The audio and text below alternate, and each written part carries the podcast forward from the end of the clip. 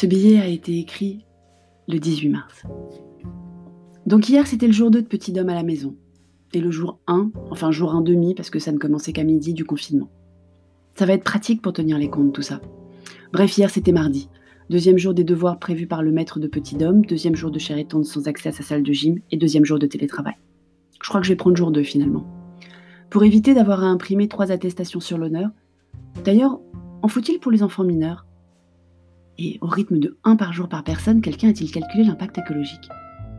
Pour éviter d'avoir à imprimer trois attestations sur l'honneur, donc, nous avons décidé de prendre l'air avant l'heure fatidique de midi, imposée par le gouvernement et enforcée par la préfecture. Petit homme et moi n'étions pas sortis lundi. Cher et n'avait fait ce matin que quelques allers-retours sur son tapis de yoga avec sa roulette. C'est un instrument de torture qui permet de faire des abdos, allongés comme pour faire des pompes, en allant et venant les mains sur une roue d'unicycliste. Donc Cher et ne tenait pas en place. Bref, on a décidé de faire une grande balade. Vraiment grande. Genre, on est allé à un kilomètre et demi de chez nous. Enfin, ça, c'est d'après Google Maps que j'ai été regarder ce soir parce que j'avais pas vérifié avant. On a fait ça à pied et on est revenu. On n'allait pas rester dehors sans les papiers. À vrai dire, on avait une destination, une boutique d'alimentation spécialisée qu'on avait peur de trouver dévalisée de ce qu'on cherchait. Mais surtout, on voulait prendre l'air et marcher un peu. C'est fou comme cette épreuve, parce que ne nous voilons pas la face. On adore nos conjoints, on adore nos enfants, mais rester avec eux 24 heures sur 24, c'est une épreuve. C'est fou comme cette épreuve nous fait apprécier les petits plaisirs. Même petit homme qui n'est pas fan de marche et qui peste d'habitude tous les dimanches quand on va vers le même endroit, ne râlait pas. Bien sûr, on en a profité pour regarder les gens. Enfin, quand il y en avait. C'est bizarre cette impression de fin du monde dans les rues. D'ailleurs, depuis quelques jours, j'ai une chanson en tête. Si vous n'êtes pas fan, mais alors fan absolu de Lelouch, ça ne vous dira rien. Je l'ai mise sur mon blog, ça s'appelle Un parfum de fin du monde. Des uns et des autres. D'ailleurs, si vous avez des enfants du bon âge, ce qui n'est pas encore le cas de Petit Dom, profitez du confinement pour le revoir avec eux, c'est toujours aussi sublime. Et pédagogique. Et sublime. À certains endroits, il y avait quand même encore foule et même full compact. Nous ne sommes pourtant passés ni par la gare ni par l'aéroport. Comme devant le centre commercial de la place des grands hommes, où la sécurité bloquait l'accès. Enfin, laissait passer au compte-gouttes. Mais ne faisait pas la police à l'extérieur. Les gens sont fous. Ce n'est pas l'objet du billet du jour. Toute cette introduction, c'était pour vous raconter le vrai sujet. L'organisation de la vie à la maison, en confinement, en télétravail et en téléécole. Bah oui, c'est mon podcast. Je dis ce que je veux et j'utilise le mot téléécole si je veux. Je voulais en parler de la téléécole. Parce que le ministre n'arrête pas de dire que tout est organisé. Je vois passer plein de tweets de parents, de profs sur les soucis de connexion aux plateformes mises en place. Petit homme, il n'a aucune connexion, rien. Quand on a reçu un mot de la directrice vendredi soir nous prévenant que les enfants avaient du travail pour deux jours dans les agendas, je ne me suis pas inquiétée. Sortir 12 millions de logins mots de passe sur une seule journée de classe qui finit à 16h30, ça aurait été un tel exploit qu'on aurait dû confier les rênes de la transformation digitale de pas mal d'entreprises à l'éducation nationale. J'attendais donc sereine les instructions, que j'imaginais sous la forme d'un identifiant de connexion à une des plateformes, avec des horaires prévus d'échange avec le maître, pour qu'il donne les nouveaux travaux, qu'il permette aux enfants de se voir un peu entre eux aussi.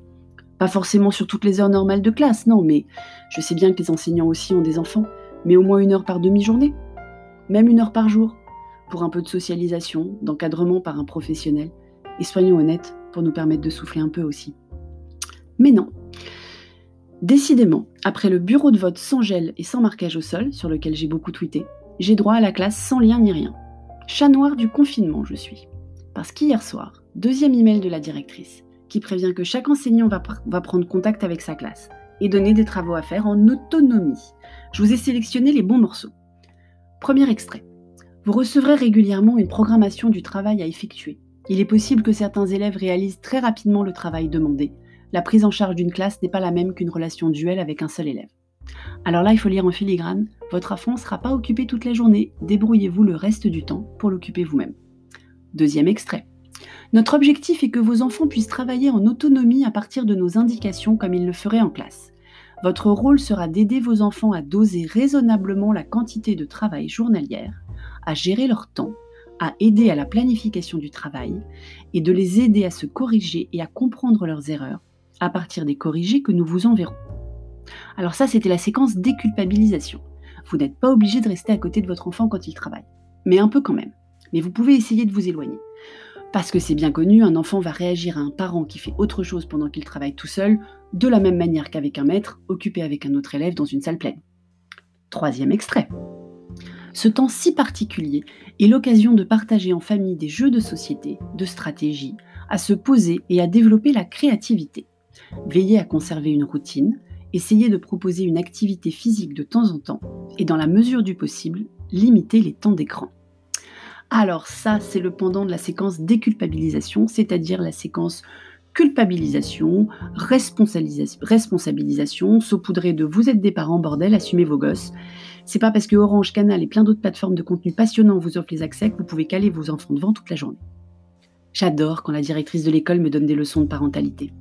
Surtout dans le même temps qu'elle nous annonce une démission totale ou presque du système public, alors que son ministre de tutelle répète à l'envie que les enfants ont cours à distance. Mais la cerise sur le gâteau, à ce soir, toujours aucune instruction reçue de l'enseignant de petit homme. Il nous reste la fin de la géométrie pour demain mercredi. Après deux heures de vocabulaire et d'orthographe, on n'a fait que cinq décipages de géométrie aujourd'hui. Et que le parent qui n'a jamais fauté me lance le premier iPad. Et après, le jour d'après ne sera pas le jour d'avant, ok, mais encore. Dans le même temps, Magic Makers m'a déjà envoyé un mail pour assurer l'atelier hebdomadaire de code de petit homme à distance demain après-midi. On a donc gagné une heure de tranquillité. Et pendant cela, que faisait Cher et Tendre alors? Il a alterné entre joie et frustration. Joie de voir Roland Garros annulé pendant que Roger se fait opérer, à croire que le Covid-19 est une aubaine faite exprès, et frustration que Micromania soit fermé. Parce que ça devrait être considéré comme commerce essentiel, Micromania. Surtout quand on a précommandé Animal Crossing en boutique vendredi dernier. Il m'écoute jamais quand je lui prédis l'avenir, pourtant il devrait le savoir que je me trompe jamais, enfin rarement.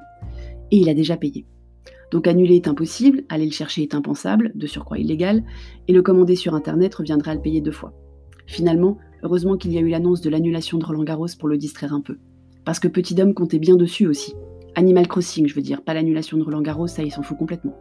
Et que Cher et Tendre n'a pas bien écouté hier soir sur France 2 quand Michel Simès disait de ne pas passer son stress à ses enfants pendant cette période compliquée.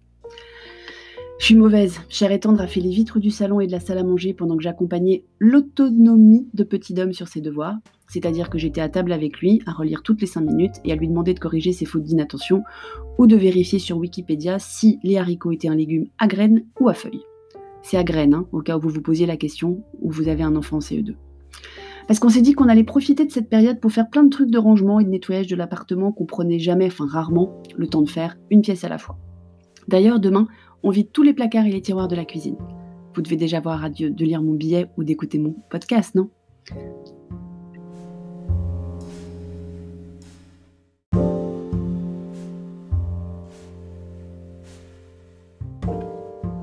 Merci d'avoir écouté cet épisode. Si ça vous a plu, mettez-moi 5 étoiles et surtout, surtout un commentaire. C'est très très important les commentaires. Je vous lirai tous. J'ai hâte de savoir ce que vous en pensez. À bientôt.